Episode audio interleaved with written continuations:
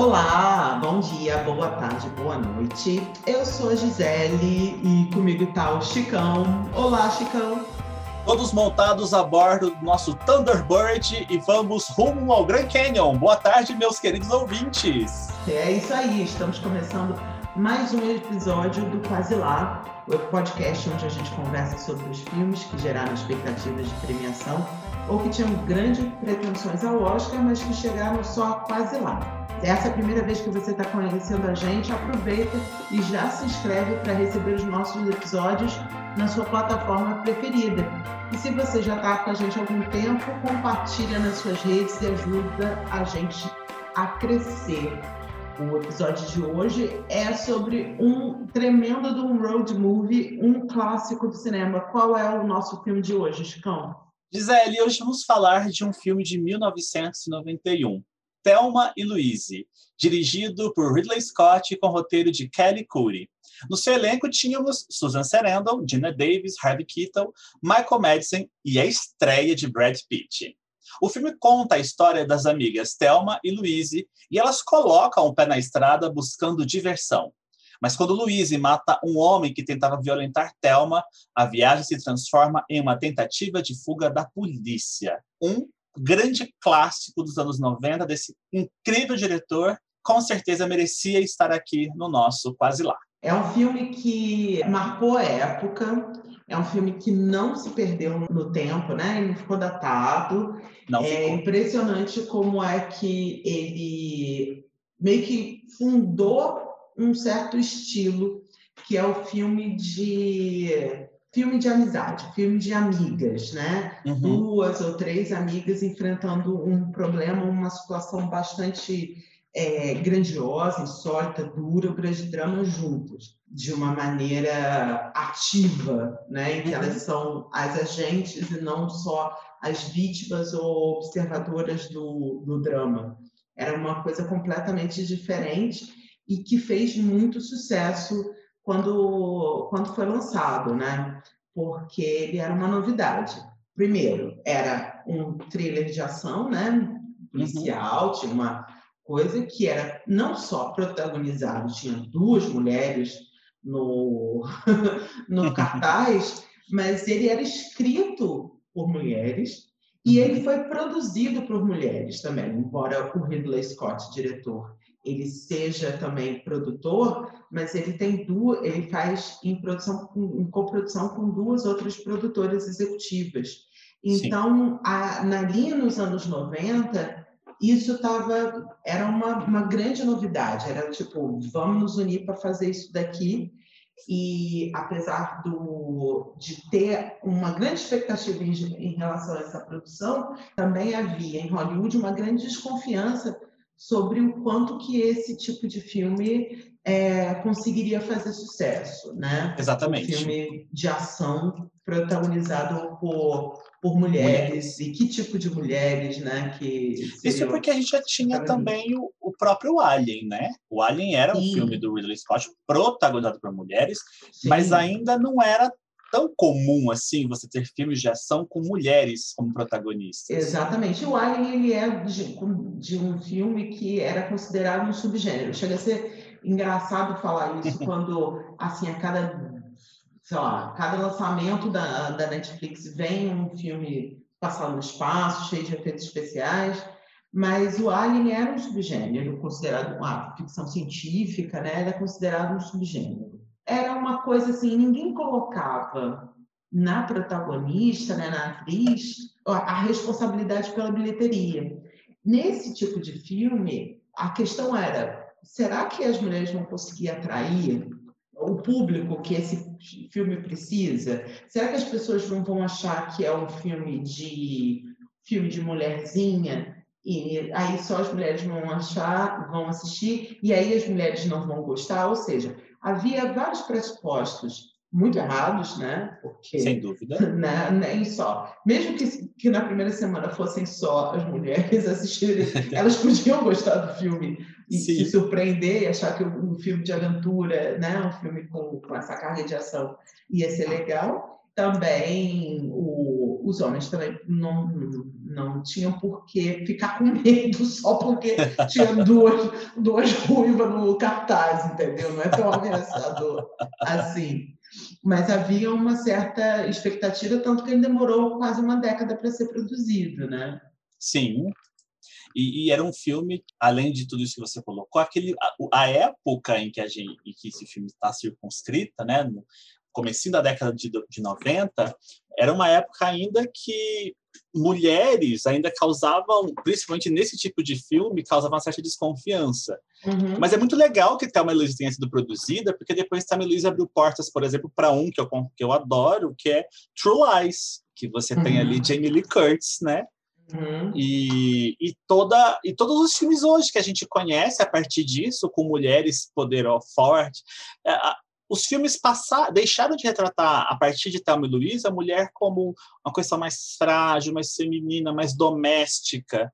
Uhum. E aí começaram a retratar a mulher como sendo o que ela realmente precisa, não, não, independentemente do gênero. E a mulher uhum. mostrou ali em Thelma e Louise que ela podia abordar questões femininas que uhum. é, eram comuns, mas também elas podiam botar para quebrar. E é isso que elas fazem. E aí, é. acho que esse é o grande fascínio do filme até hoje, mais de 25 anos depois. É, eu acho Aliás, que... não, 30 anos, né? Mas, é, exatamente.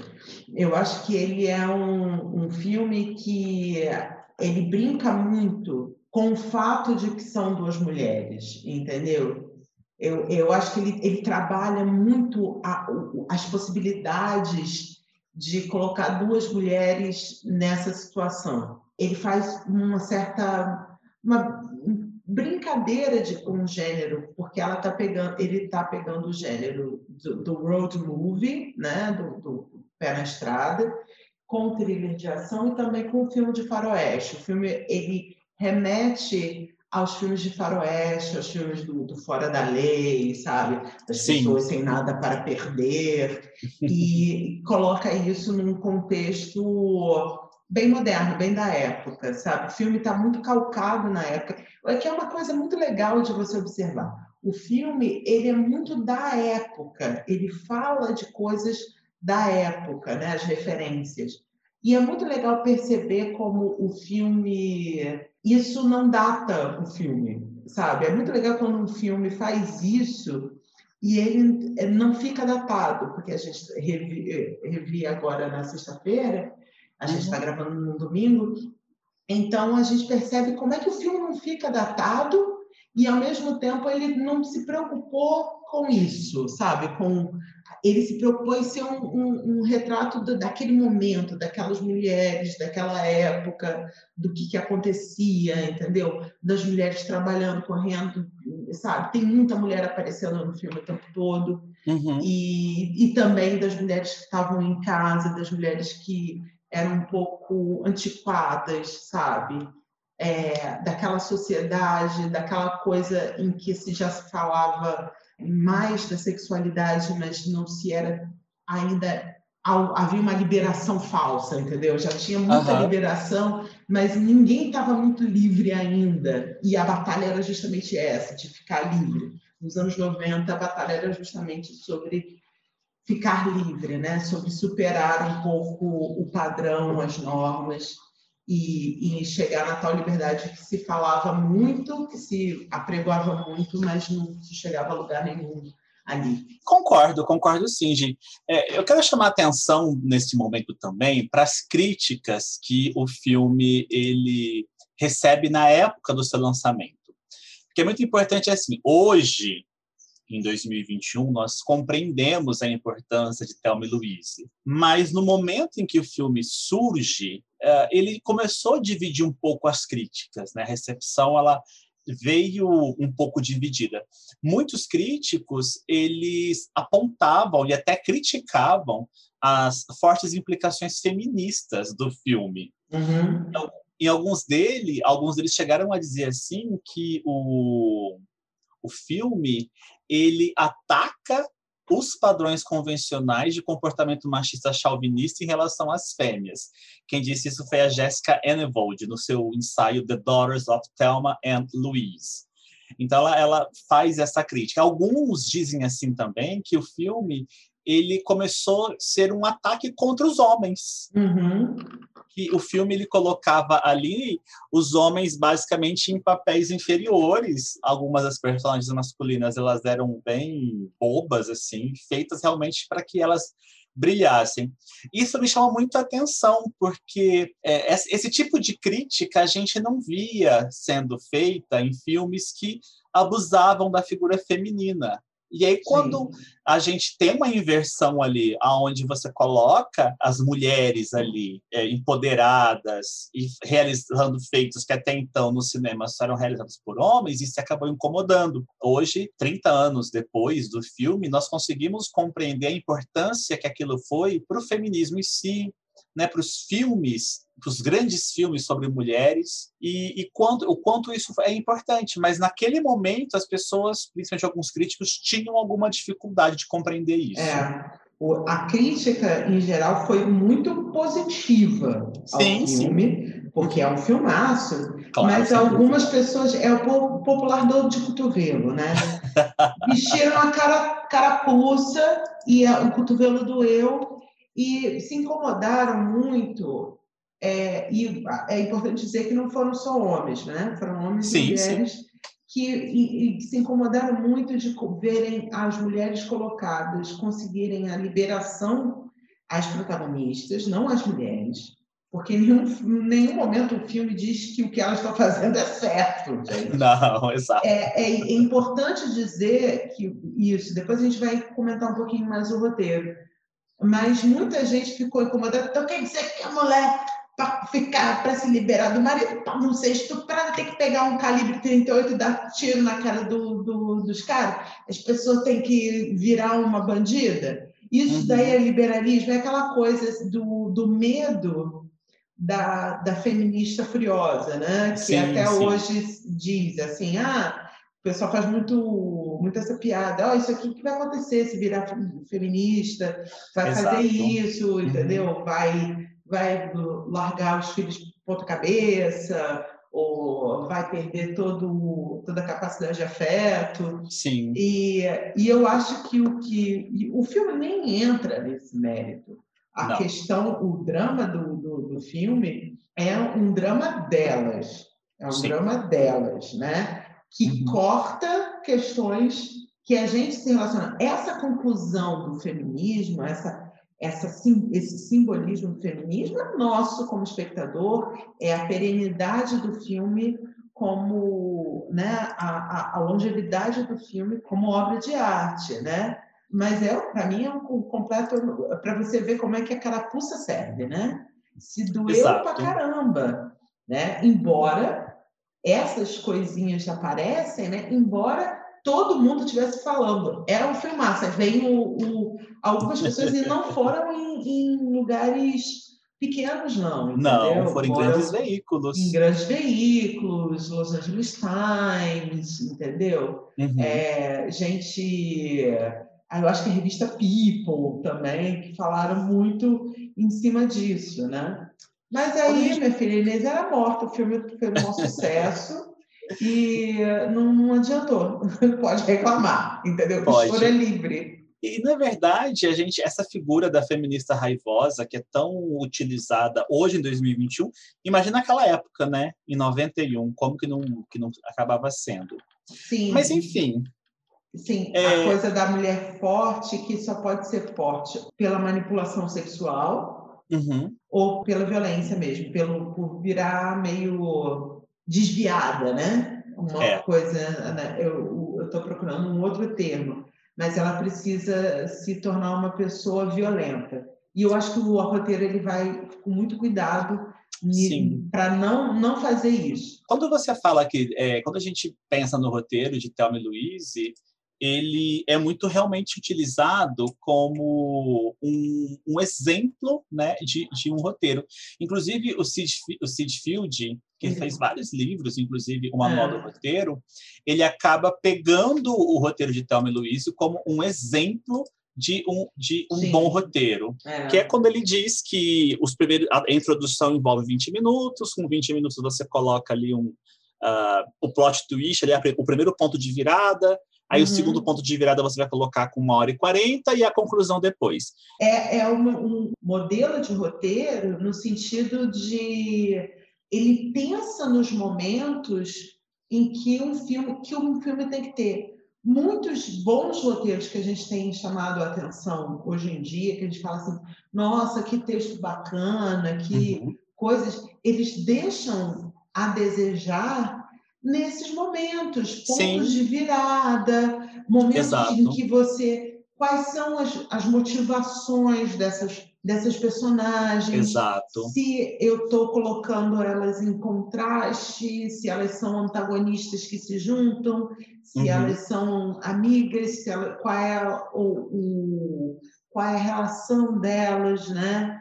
Uhum. Se as demais personagens elas são vilãs, elas são é, artifícios para a narrativa continuar, tudo isso não era necessariamente novo. Esse é um dos roteiros mais redondos, mais mo, é, modelares mesmo, que a gente já tinha visto.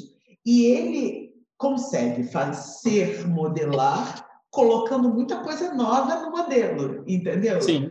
Uhum. É, e eu, por isso que ele vai sendo, por isso que eu, eu acho que o Sid Field pega. Engraçado que os quatro roteiros dele, ele pega roteiros que são, são todos no, da mesma época. E o negócio todo é esse, sabe? Você, eu tenho o herói, eu tenho o anti-herói, eu não tenho vilão.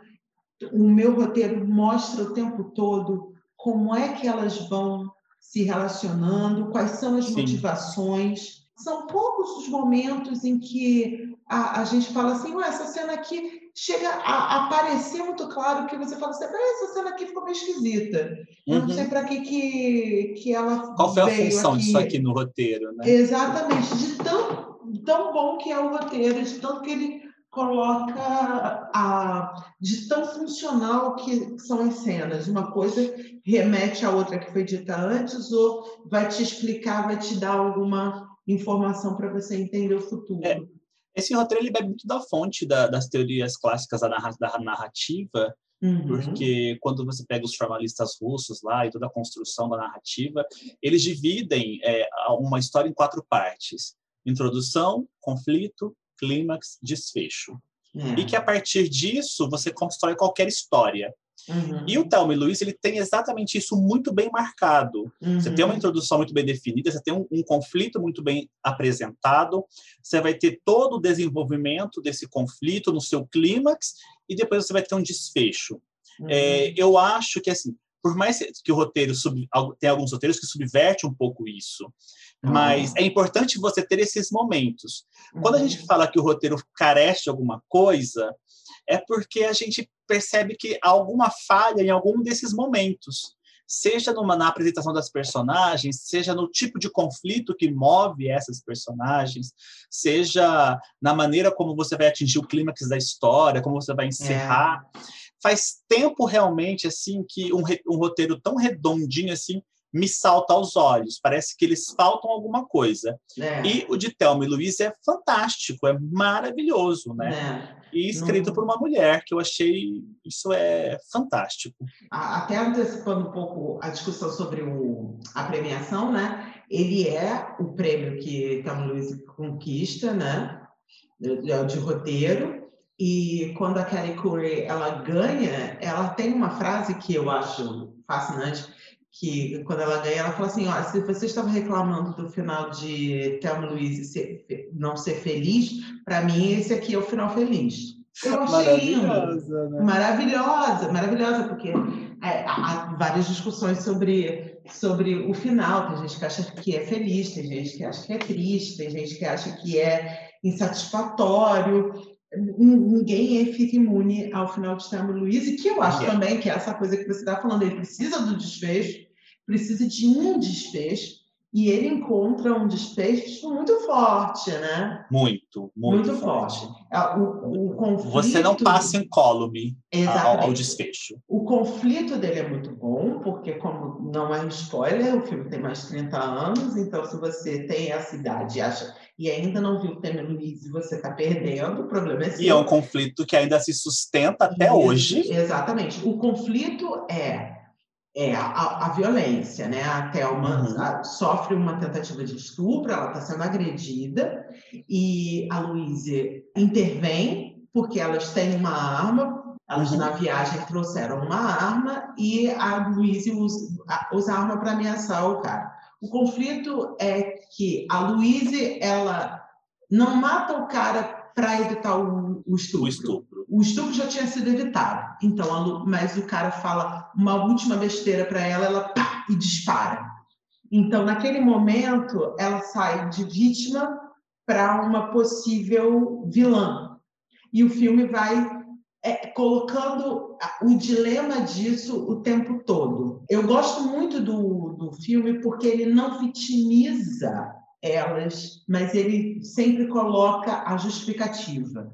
Né? O conflito é a violência e o fato de que ninguém vai amenizar o que elas fizeram, entender o que elas fizeram, porque aquela violência ali não é considerada, elas seriam tipo massacradas no posterior na, na investigação. Elas é. reagem e depois, muito depois, já no desfecho do filme você entende por que, que a Louise deu aquele, aquele tiro. Uhum. Fica subentendido que ela era uma sobrevivente do, de uma violência, de um estupro. Você entende a reação dela.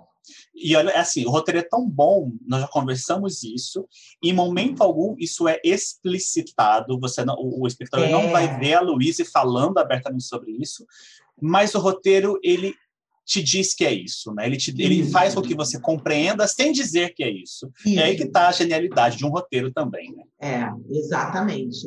Exatamente. Ele vai construindo isso, ele vai construindo a liberação da Thelma de uma mulher aparentemente frágil para uma mulher que come, consegue tomar decisões e a decisão do desfecho, quem coloca em palavras né, o, o que uhum. elas precisam fazer é a Thelma. É, a Thelma. é ela que no final ela está rindo do, da, das situações, ela tá e ela fala eu me sinto liberada, né? A feel Eu acho muito muito interessante. Além de e tudo, eu gosto também como ele trabalha a humanização da Louise. Uhum. Porque a Louise ela começa como aquela mulher durona, fria, é, tomando as decisões racionais e é. ao longo do filme, é, o roteiro vai humanizando, sensibilizando, é. acrescentando camadas ali. É, é eu fico muito tocado na cena em que ela observa uma senhora à duas distância senhoras, pela janela. Eu sempre fico me. São duas senhoras, eu sempre fico me perguntando senhoras. se são elas maquiadas, a Susan Sarandon e a Jenna Davis. Sempre me perguntei isso, não consegui achar a informação. Eu acho aquela cena muito, muito impactante também. Sim, e aí o roteiro vai trabalhando isso, né? É. Ele meio que subverte um pouco as posições, mas sem inferiorizar nenhuma nem outra. Ambas crescem iguais. É. E eu acho muito legal na maneira como ele coloca essas duas protagonistas, porque elas são muito diferentes, muito, muito diferentes uma da outra, né? É, a Thelma, ela realmente é a típica mulher que é adorada pela maioria dos homens que são dominadores, né? inicialmente. Porque ela é submissa, ela é ingênua, ela é dona de casa. Aparentemente. Ela... Aparentemente. Qual é a né? primeira decisão que, que Dona Thelma toma? De ela botar uma viajar. cerveja e uma, uma comida congelada e ir embora. Entendeu? Ela fala assim, eu tenho que fazer. Ele não me escuta, vou embora. Entendeu? Eu vou tomar uma decisão. Isso. Então, isso já te dá, é o que você estava falando, vai te dando pistas sobre elas. Exato. E, e já a, a, a Louise, não. Ela já é uma mulher bem resolvida, já tem uma personalidade mais forte, independente financeiramente, de mente aberta. Eu acho que as pistas do roteiro ali, logo de início, eu acho muito legal a maneira como o, é, a gente acompanha a vida das duas. Primeiro, você tem um, uhum. um panorama da casa da, da, da Thelma, que é aquela bagunça. Uhum. A maneira como a Thelma arruma a mala. É uma bagunça aquilo. E depois você tem a Louise, impecável é. aquela casa, aquela organização, tudo separado em sacola. Então você, o roteiro ele já mostra para a gente a personalidade das duas, sem precisar falar. Tipo, é. nossa, Thelma, você é tão submissa não, ele não precisa falar isso. É... Ele coloca ali. Então Isso. eu gosto muito das, disso, né? Sim. E só uma observação, Tolstói falava assim, né, que quando uma arma aparece em cena, ela precisa ser utilizada. O é. roteiro também se vale desse dessa dessa, Sim, dessa fala não, clássica da narrativa. Não tem, como é que se diz? Não tem gordura, né, no roteiro. Nada nada é nada é desperdiçado. Nenhuma imagem quando a gente estava falando dessas é, do olhar da Louise para para as senhoras. É, a Luísa se, se, uh, se transforma na nossa na, na personagem que nos conduz para esses olhares simbólicos, entendeu? Para ela olha para as garçonetes, ela olha para as velhas, ela tira o, o, as joias que ela está usando e dá para o velhinho para comprar o, o, chapéu, né? Ela, uhum. ela, é ela que faz essas coisas muito simbólicas, silenciosas, digamos assim, né? Sim. Então, a, o filme ele vai conduzindo muito bem esse equilíbrio de, de não colocar, de colocar a personagem certa na ação correta, na Sim. ação que aquela melhor se, se ajusta.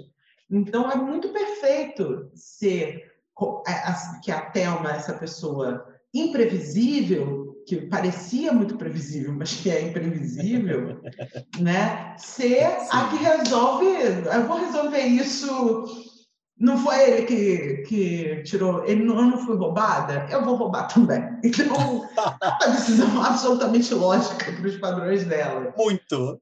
Né? É, e, e, eu sim. acho legal que o filme, de novo, o filme ele nunca deixa de dizer que o que elas estão fazendo são crimes, entendeu? Sim. Coisas que poderiam ser evitadas, decisões que foram tomadas. Ele explica em que contexto elas são tomadas. E uma coisa que eu gosto muito também da, desse filme, do filme, é que e desse roteiro, é que ele se aproveita muito bem do, do da história, né, do, do, cinema. Ele é um filme, como eu tinha falado antes, ele é um filme, uma releitura moderna e, e dentro de um carro, né, do filme uhum. do Faroeste, né? E ele me lembra muito, inclusive no final, do Butch Cassidy Sundance Kid, né? Uhum. É como se ele tivesse criado o, o Butch Cassidy Sundance Kid, que é, também fizeram muito sucesso com as mulheres, as mulheres adoraram Butch Cassidy Sundance Kid, simbolicamente, mas é como se o filme falasse, não, agora você te, vamos dar uma dupla, um Butch Cassidy Sundance Kid, sejam mulheres, né? Uhum. Então eu acho que o filme ele me agrada muito por esse essa conexão histórica, né, com o cinema. A gente estava falando agora há pouco sobre o, o final e eu achei esse final de Thelma e Louise quando ele coloca essas duas protagonistas, né, que nós já comentamos, que apesar de serem tão diferentes, se davam tão bem, e uma acaba auxiliando a outra nas, nas suas jornadas individuais e coletivas, no fim das contas, o filme ele vai muito além de falar de duas melhores amigas, né? Ele está uhum. falando sobre liberdade feminina, ele está falando sobre sororidade, e na verdade ele está colocando aqui a união dessas mulheres calcada no quê? Na empatia, no companheirismo, na busca de alcançar objetivos em comum. E quando você vê aquele Thunderbird, até me arrepiei aqui, congelado no ar, né? A cena uhum. final do filme, antes de cair, eu acho muito inteligente isso, o né? Thunderbird não, não cai. não, não cai. Vê. Você é, não vê ele caindo. É, é. O escurece, escurece não, fica totalmente claro, fica branca claro, a tela isso, e você isso. volta para um flashback delas. Delas, exato. É, começa o flashback delas inaugurando a moda da selfie, né, no cinema é. e na vida. E, e aquele, aquela imagem congelada, ela serve exatamente para isso, né? Elas alcançaram o objetivo delas, que eram ser livres juntas. Isso. isso. É um filme libertador. É, é. Ele, é, ele é um filme sobre liberdade, como você mesmo disse, aquelas duas protagonistas. Elas não tinham mais, elas não tinham nada a perder, nada, nada ali naquele momento prendia as duas. É, elas Talvez tinham tomado as decisões delas muito ruins uhum. e tinham, através das decisões ruins, chegado a um, ao momento delas que era muito bom. Exato. Então, a, é o que a Thelma fala, vamos continuar. E o Só vai. continuar só vai. E o continuar é o destino que, né, metaforicamente falando, né, Uhum. todo mundo vai encontrar. A gente vai morrer. Se a gente vai morrer mesmo, a gente continua o que a gente está fazendo. Porque o que a Exato. gente está fazendo, quem nós somos agora é melhor do que nós voltar para o que a gente era antes. Nossa, é assim que eu total. leio muito, sabe? É isso mesmo. Por isso que eu falei com você na sexta-feira, eu falei, esse final é muito feliz, entendeu? Para Sim. sua surpresa, para sua certa surpresa. Para mim é um final muito feliz. Eu acho que eu entendo que muita gente deve ficar se ficar melancólico por isso, porque você fica torcendo por elas, mas é, É. um, um final muito feliz para mim. Eu, eu nunca encarei o final de Thelma e Louise como um final triste, no sentido de vou chorar horrores, né? Não no, é. fina, no final do tipo dançando no escuro, não é isso. É. É, eu sempre eu fico muito reflexivo com algumas situações. Por exemplo, Thelma e Louise é um filme de 91, ele demonstra como que duas mulheres elas tomam algumas atitudes por temerem como vai ser a reação. Eu acho muito interessante quando a, a Thelma propõe irem à delegacia e a Louise fala, fala o quê? Metade do bairro você dançando, as pessoas vão falar que você estava se entregando para ele e tudo mais. E isso foi há 30 anos atrás. E até hoje a gente ainda tem esse discurso. Então, quando elas tomam essa decisão, é, ok, a, a gente conseguiu a nossa liberdade, mas a gente perdeu a nossa vida por isso. Isso eu acho muito melancólico, porque ainda assim a gente ainda lida com tudo isso.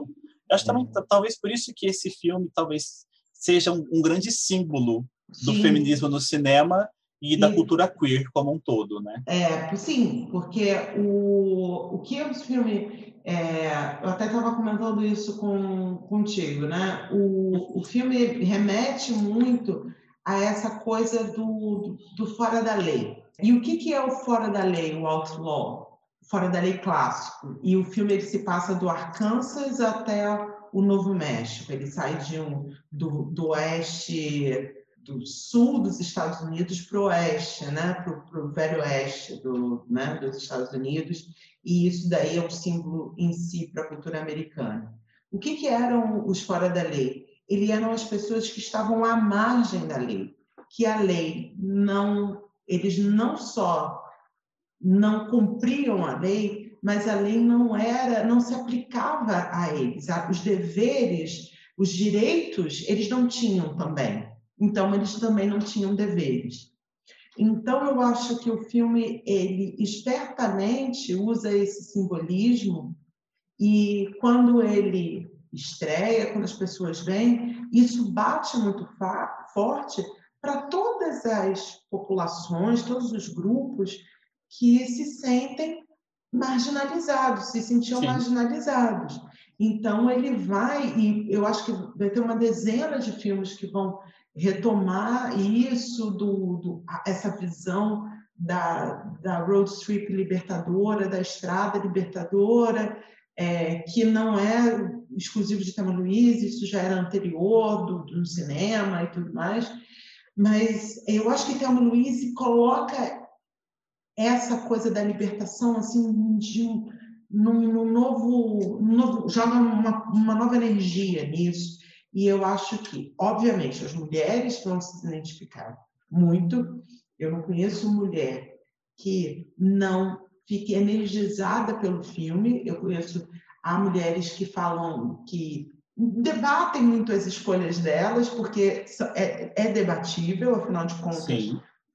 Ah, o filme deixa claro, matar não é legal, roubar pessoas inocentes não é legal, não é isso que não é esse o mote do filme, mas para as mulheres ele é muito ele é muito energizante. Ele deve ser muito energizante, né? Eu só posso falar como mulher, mas eu acho que ele deve ser muito energizante para outras populações marginalizadas, para quem Sim. a voz, tal como a, a Luísa coloca, não vão acreditar na gente, por conta do contexto, porque a gente estava dançando, enchendo a cara e, e, e, a gente vai ser desmoralizada por isso, várias outras populações são desmoralizadas por serem, entendeu? Ah, se você está aqui, então você você mereceu, entendeu? Você não Exato. tinha nada que beijar, você não tinha nada que dar a mão, você não tinha nada que falar isso, você não tinha nada que cobrar esse espaço, você não tinha. E é sempre. Então, eu sou não fora é o seu da lei. lugar, eu né? estou fora da lei. Se a lei não me cobre, eu também não preciso, que é essa ideia do, do fora da lei. Se a lei não me atende, não me cobre, não me protege, eu também não preciso seguir a lei. E eu acho que é um pouco isso que, que Tamar Luiz retoma. Sem dúvida, porque o Thelma e Louise, a partir do momento em que elas tomam determinadas decisões, elas, elas começam a viver à margem. Uhum. É, o filme ele torna esse símbolo também para a cultura queer, especialmente porque, como você mesmo disse, é, algumas populações elas não tomaram essa decisão, elas não tomaram decisões, elas simplesmente existem. Uhum. E o fato delas existirem já as coloca à margem. Por isso que é Uhum. muito, muito bacana. Eu acho muito, realmente é um filme muito libertador. Quando a Thelma e Louise se beijam ali no final, tem toda uma carga simbólica ali, não meramente sexual, mas eu gosto muito daquilo porque realmente é, qualquer população que assista, e eu já tive a experiência de passar esse filme para muita gente, esse filme ele causa, ele inflama, né? Uhum. Ele E- inflama, né? E, e graças a isso, assim, graças ao roteiro, graças às duas protagonistas, Gina, J, Gina Davis e Susan Sarandon, mas a gente também não pode esquecer que a gente tem uma grande mão ali, né? É. Que é o Ridley Scott. E é tão Sim. engraçado, Gi, que quando a gente fala de Thelma e Louise, você sabe que muita gente não liga Thelma e Louise ao Ridley Scott. Não, eu mesma não, não me lembrava. E eu fiquei muito assim, nossa, eu gosto tanto do Ridley Scott. É porque geralmente as pessoas associam o Ridley Scott. Assim, inicialmente as pessoas começaram a associar o Ridley- Scott a filmes de ficção científica à la Alien. Então, é, durante muito tempo, ele esteve ligado a isso, né? a esse tipo de, de cinema. Depois veio Blade Runner. Mas quando você pensa na filmografia do Ridley Scott, qual gênero que esse homem não abordou É. até hoje? Pois é, pois é. Eu acho que ele já fez, desde ele estreia como um, com um filme de que é Os Duelistas em 77, ele estreia muito bem, que é um filme de capa e espada, né? Um filme é. histórico. E, né, com, de, de época, né? Histórico é um pouco demais, mas é um filme de época. Ele vai fazer um grande filme histórico, épico, lá no Gladiador. Ele faz Uhum. até é, coisas um pouco no ar, como Chuva Negra. Sim. Ele faz filme de guerra, Falcão Negro em Perigo. Ele fez comercial para Apple, um videoclipe, ele fez tudo. Eu gosto muito do Ridley Scott.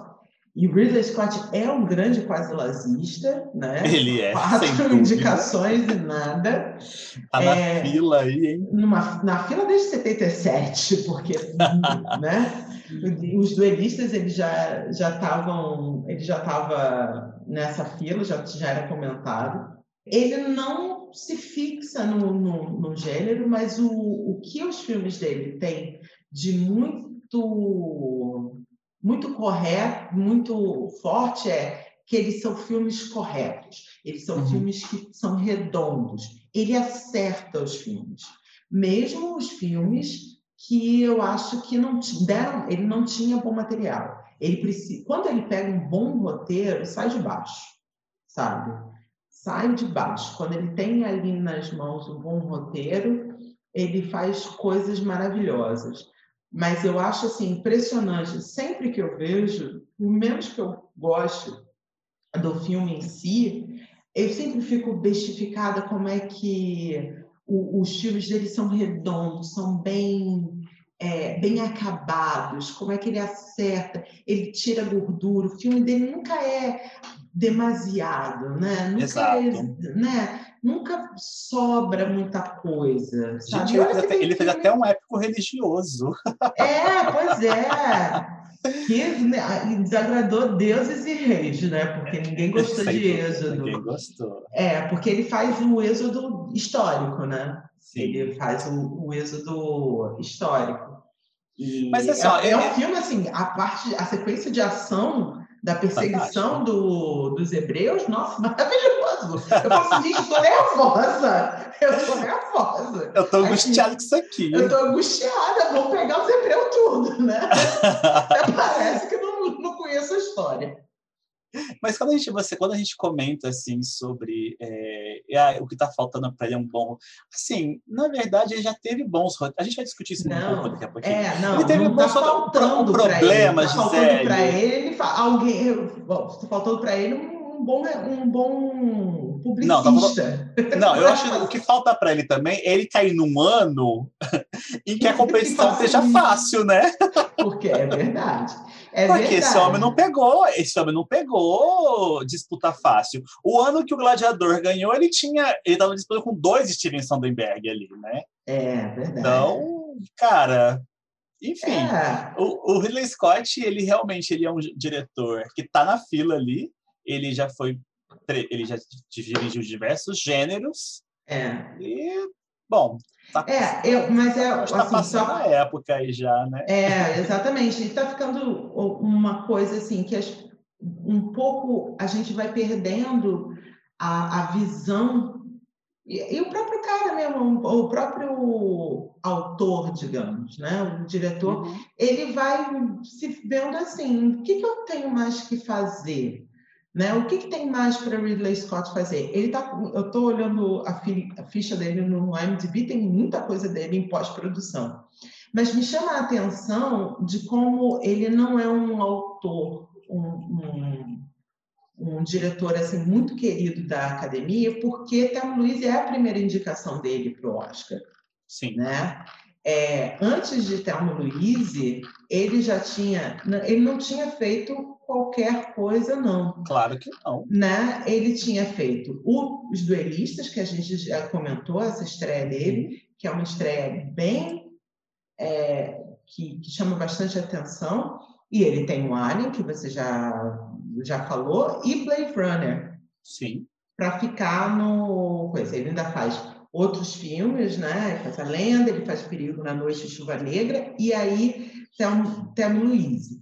E é irônico porque ele não iria dirigir Thelma Louise, ele estava procurando Thelma Louise como ele está procurando um, um diretor para Thelma Louise e foi a Michelle Pfeiffer que na época estava seria ia protagonizar o filme que deu o, o, a cutucada nele, falou assim, ué, por que você não dirige? Você está tão preocupado em achar o diretor certo, você é o diretor certo. Ele demorou muito para chegar aí nessa, nessa, na academia, e ele é, chega em 91, depois demora mais uma década, mais ou menos, para Gladiador, é indicado novamente por Falcão Negro do Perigo, aí mais uma década e um pouquinho para ser para o Perdido em Marte.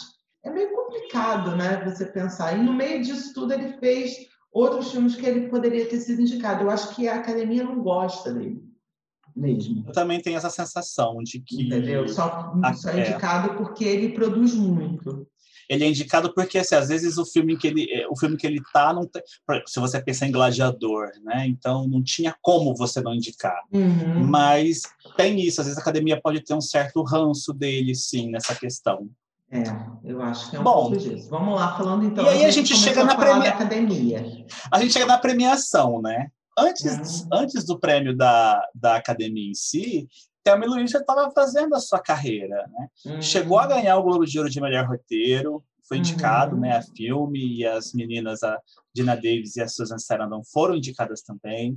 Uhum. Foi indicado ao BAFTA, ganhou o prêmio do Sindicato dos Roteiristas, né, de melhor roteiro. Uhum. Além disso, ganhou um monte de associação de críticos, vários uhum. prêmios de associação de críticos. Foi uhum. indicado no Sindicato dos Diretores, o Ridley Scott. E aí chega ao Oscar, né, com algumas indicações. Uhum. Foram seis no total: melhor roteiro, melhor atriz, tanto para Gina Davis quanto para Susan Sarandon, melhor direção para o Ridley Scott, melhor fotografia e melhor edição. E ganha o de roteiro, perdendo todas as outras categorias. Uhum. Mas o interessante aqui é que naquele ano eu acho que Thelma e Louise encontrou em seu caminho um certo serial killer canibal né?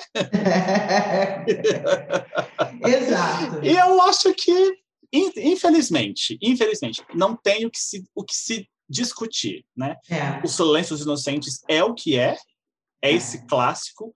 Foi o último filme que levou o Big Five. Filme, diretor, ator, atriz e roteiro.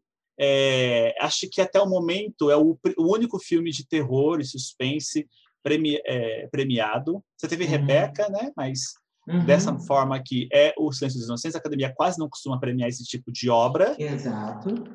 Sei lá, não, não tinha, né? A, aquela tinha. safra foi muito, muito É. boa. Exatamente. Mas não tinha o que ser feito. Falou É. que perdeu para os Silêncio dos Inocentes, não tinha o que ser feito. É, você, você dá até, até aquela suspirada, né? Porque realmente não dá. O silêncio do, dos inocentes é apenas um dos filmes que eram muito, né? Que eram que ficariam no caminho de, de Thelma Louise. Além de tudo, assim, o Thelma Louise ele não é indicado a melhor filme. E quando você olha para a disputa daquele ano, daquela safra de melhor filme, é, O Silêncio dos Inocentes está do lado de um outro filme que também parece ser muito injustiçado em termos, que é o JFK, a pergunta que não quer calar. Sim. Né? E ele está em um outro filme que quebra os paradigmas, que é A Bela e a Fera, que a gente pode Nossa, achar meio estranho, Uhum. meio estranho, mas esse era o filme em que voltava a Disney a fazer uma grande animação e usar uma tecnologia que até então não, não se usava.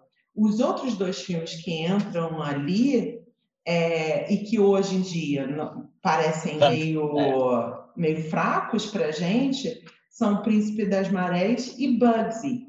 Mas Sim. naquele momento não, sabe? Eram muito fortes, né? Eram muito fortes. O Bugsy, é, precisamos lembrar, porque tem uma das nossas padroeiras do Quase Lá, né? Aqui, a, a Alice Benning, o Warren Beatty e a Alice Benning, pegando fogo na tela como o casal. Era uma coisa, assim, irresistível. Sim. Era um romance, né? O filme acaba virando um romance. E o Príncipe das Marés era um dramalhão com umas atuações bastante, bastante respeitadas do seu Nick Note, que foi indicado, né, da Dona Barbara Uhum. Streisand. Que não foi Então, lembrada, né? Que não foi lembrada porque realmente eu não sei, né? Mas, Mas é um, um, um dramalhão, digamos assim. Sim, então, naquela sim. época, ia-se muito para isso. não Fazia é? sentido, né? Você Fazia ter o Príncipe das. Marés ali no filme. Você não tinha o Príncipe das Marés, você não tinha na direção. Mas É. você tinha no filme. Eu sei que muita Exatamente. gente critica a presença da Bela e a Fera aqui, por ter sido uma animação. Lembrando que foi a primeira animação a concorrer ao Oscar de melhor Sim. filme. né? Uhum. Então, isso é um feito notável. É um filme revolucionário, uma animação revolucionária, assim, em diversos É. aspectos. Mas também o diretor não é lembrado. E aí É. entra o Ridley Scott e entra o John Singleton, por Isso. Boys in the Hood. que é uma coisa para você ver. Agora vamos pegar os, os que não estão no filme, mas estão em outro lugar, né? Porque Sim. o Boys in the Hood foi um sucessaço. E John Singleton ser indicado era uma coisa muito grande, porque o filme é, ele estava sendo o primeiro afro-americano e a ser indicado, né? Sim. Ali Uhum. para diretor. Era, e, num, E a pessoa num- mais jovem também ser indicada para diretor foi ele. Pois é, e ele estava sendo indicado por um filme numa temática, numa estética que não era muito o prato da, da, Da academia, academia, não, sim. entendeu? Um filme sobre gangue, com rap, é, era um filme muito condenável. E, além do mais, ali nas categorias técnicas, você vi- tinha um outro filme que seria um clássico, que era o Exterminador do Futuro 2 Sim, que era uma rasa quarteirão, só foi lembrado nos, nos efeitos. Ganhou tudo a que foi indicado. Mas... Não, e detalhe, você tinha também Cabo do. Medo neste ano. E tinha Cabo do Medo. Verdade. Você tem noção? Você tinha Cabo do Medo neste ano. Exato, exatamente. E quem é que está sendo indicado ali no- nos filmes tec, em técnicos também em roteiro e tudo mais? É Barton Fink, dos, dos irmãos Coen, sabe? Exato. É, foi uma safra muito fantástica. Quando você pega aqui as cinco atrizes indicadas ao Oscar, você tem Judy Foster, Dina Davis, Laura Dern, Beth Midler e Susan Sarandon. Você não tem gente ruim. Você não tem gente ruim. Você não Entre tem os atores, você tinha o Anthony Hopkins, o Ryan Beach, o Robert De Niro, o Nick Nolte e o Robin Williams. Isso. É, você, você poderia dizer, você pode dizer assim, aqui, o Pescador de Ilusões, que também é um que figura ali em outras categorias, mas não vai figurar no, no, no filme, que é um dramalhão, que não sei o que, mas se você, você tem que ser maluco para não entender, não, sabe, as atuações de Robin Williams e do Jeff Bridges nesse filme não, não se emocionar com ele, sabe? Exato. Aí você teve também Tomates Verdes Fritos esse ano, né? Olha aí, e outro filme sim, extremamente simbólico sobre mulheres, né? Sim. Que meio que dá uma Luísa deu uma empurrada para ele, deles, né? Sim. Delma Luiz meio que fez um contraste e falou qual é o filme de mulher que vai, que vai ser mais premiado e foi o, o filme que elas estavam armadas.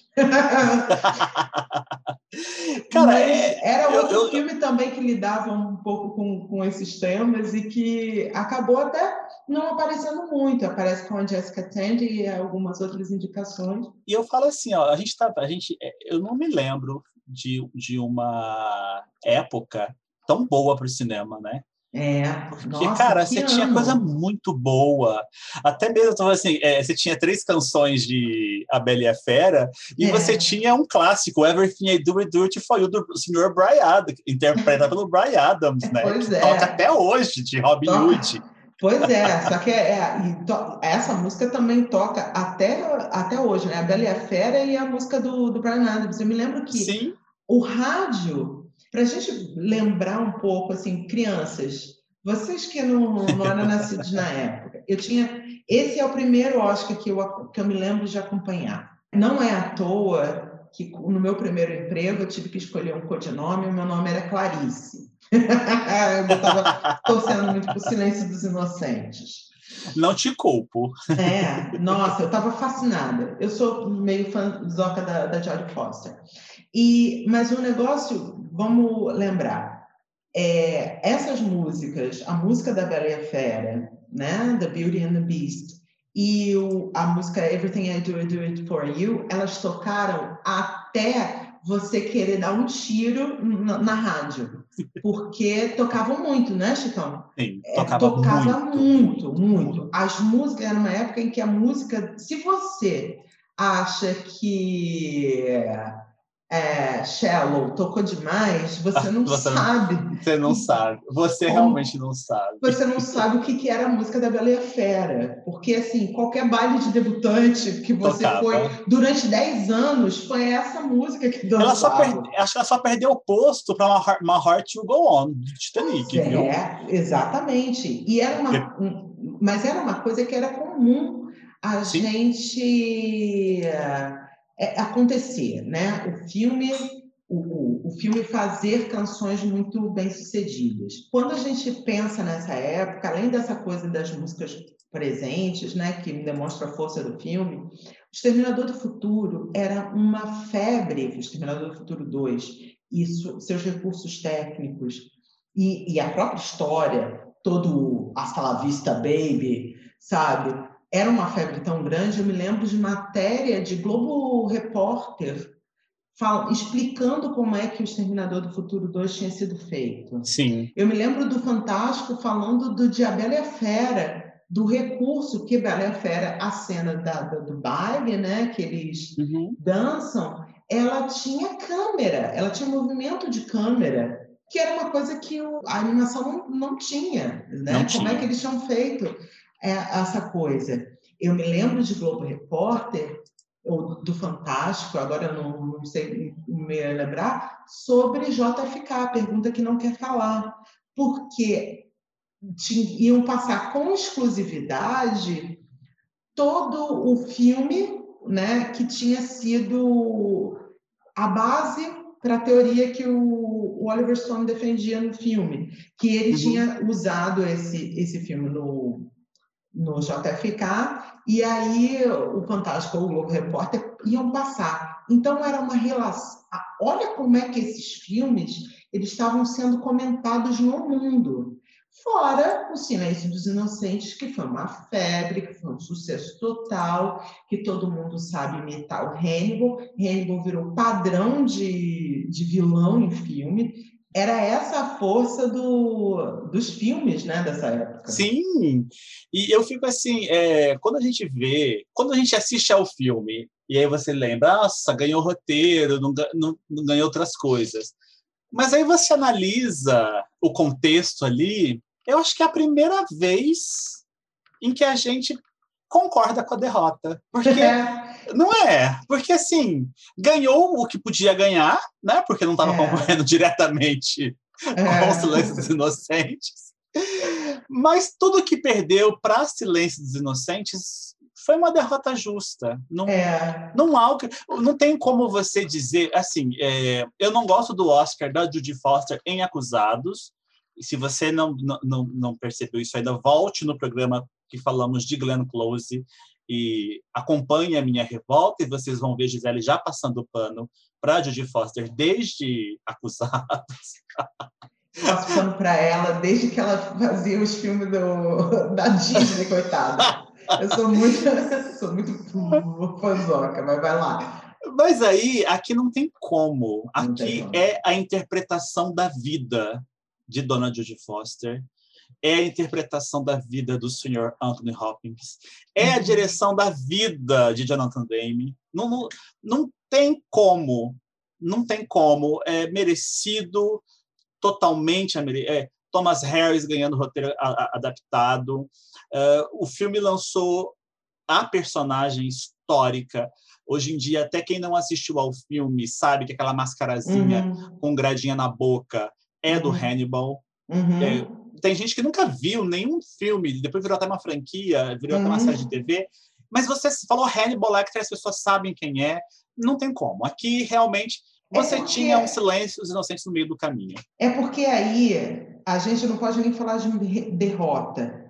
É, é derrota, porque ninguém aí foi derrotado. aí é uma questão de o Oscar só vai para um e todos os Exato. uns eu acho que é a primeira vez que a gente fala assim, caraca, se jogasse, se também distribuísse, se num outro, numa outra dimensão, o Oscar meio que distribuísse melhor as premiações, se Silêncio Inocente não ganhasse todos os cinco, que ganhou, também estava justo. justo. Não, eu achava, eu achava, eu, aí eu acharia injusto. Não, agora a gente sabe que ganhou. Mas ah, assim, tá. você ficaria tão ofendido se Robert De Niro tivesse ganho? Na você... época, não. É, eu não ficaria muito ofendida se uh, o Tommy Lee Jones tivesse ganho o Supporting Role, mas vamos lá, assim, você não ficaria ofendido se a Susan Sarandon tivesse ganho a melhor atriz. Não, não sabe? Ficaria. Você não ficaria de, é, ofendido se Oliver Stone ganhasse o melhor diretor. Também. Sabe? É, é, é, uma coisa assim, se a história fosse outra, a gente não soubesse que tem uma versão da história em que o Silêncio Inocente ganha tudo e vira esse, esse marco na história do Oscar, Silêncio Inocente continuaria sendo o filmaço que é, da mesma forma que JFK e Thelma Louise, para ficar em dois que, que eu acho que são muito ainda relevantes, continuaram né, sendo.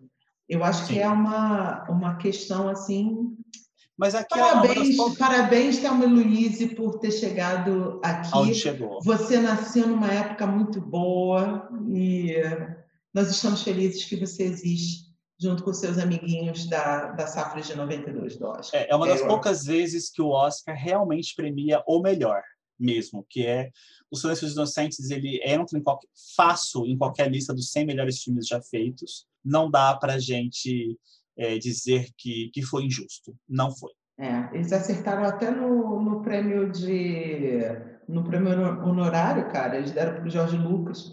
Então, ou seja, né? Mas nem sempre a academia é feita de escolhas corretas, né, Gisele? Em alguns momentos a gente quer esganar. E este é o momento que a gente vai querer esganar o nosso próximo filme Gisele. Não, a gente quer esganar a academia por causa do nosso próximo filme. Exato, a gente quer esganar por causa do nosso próximo filme.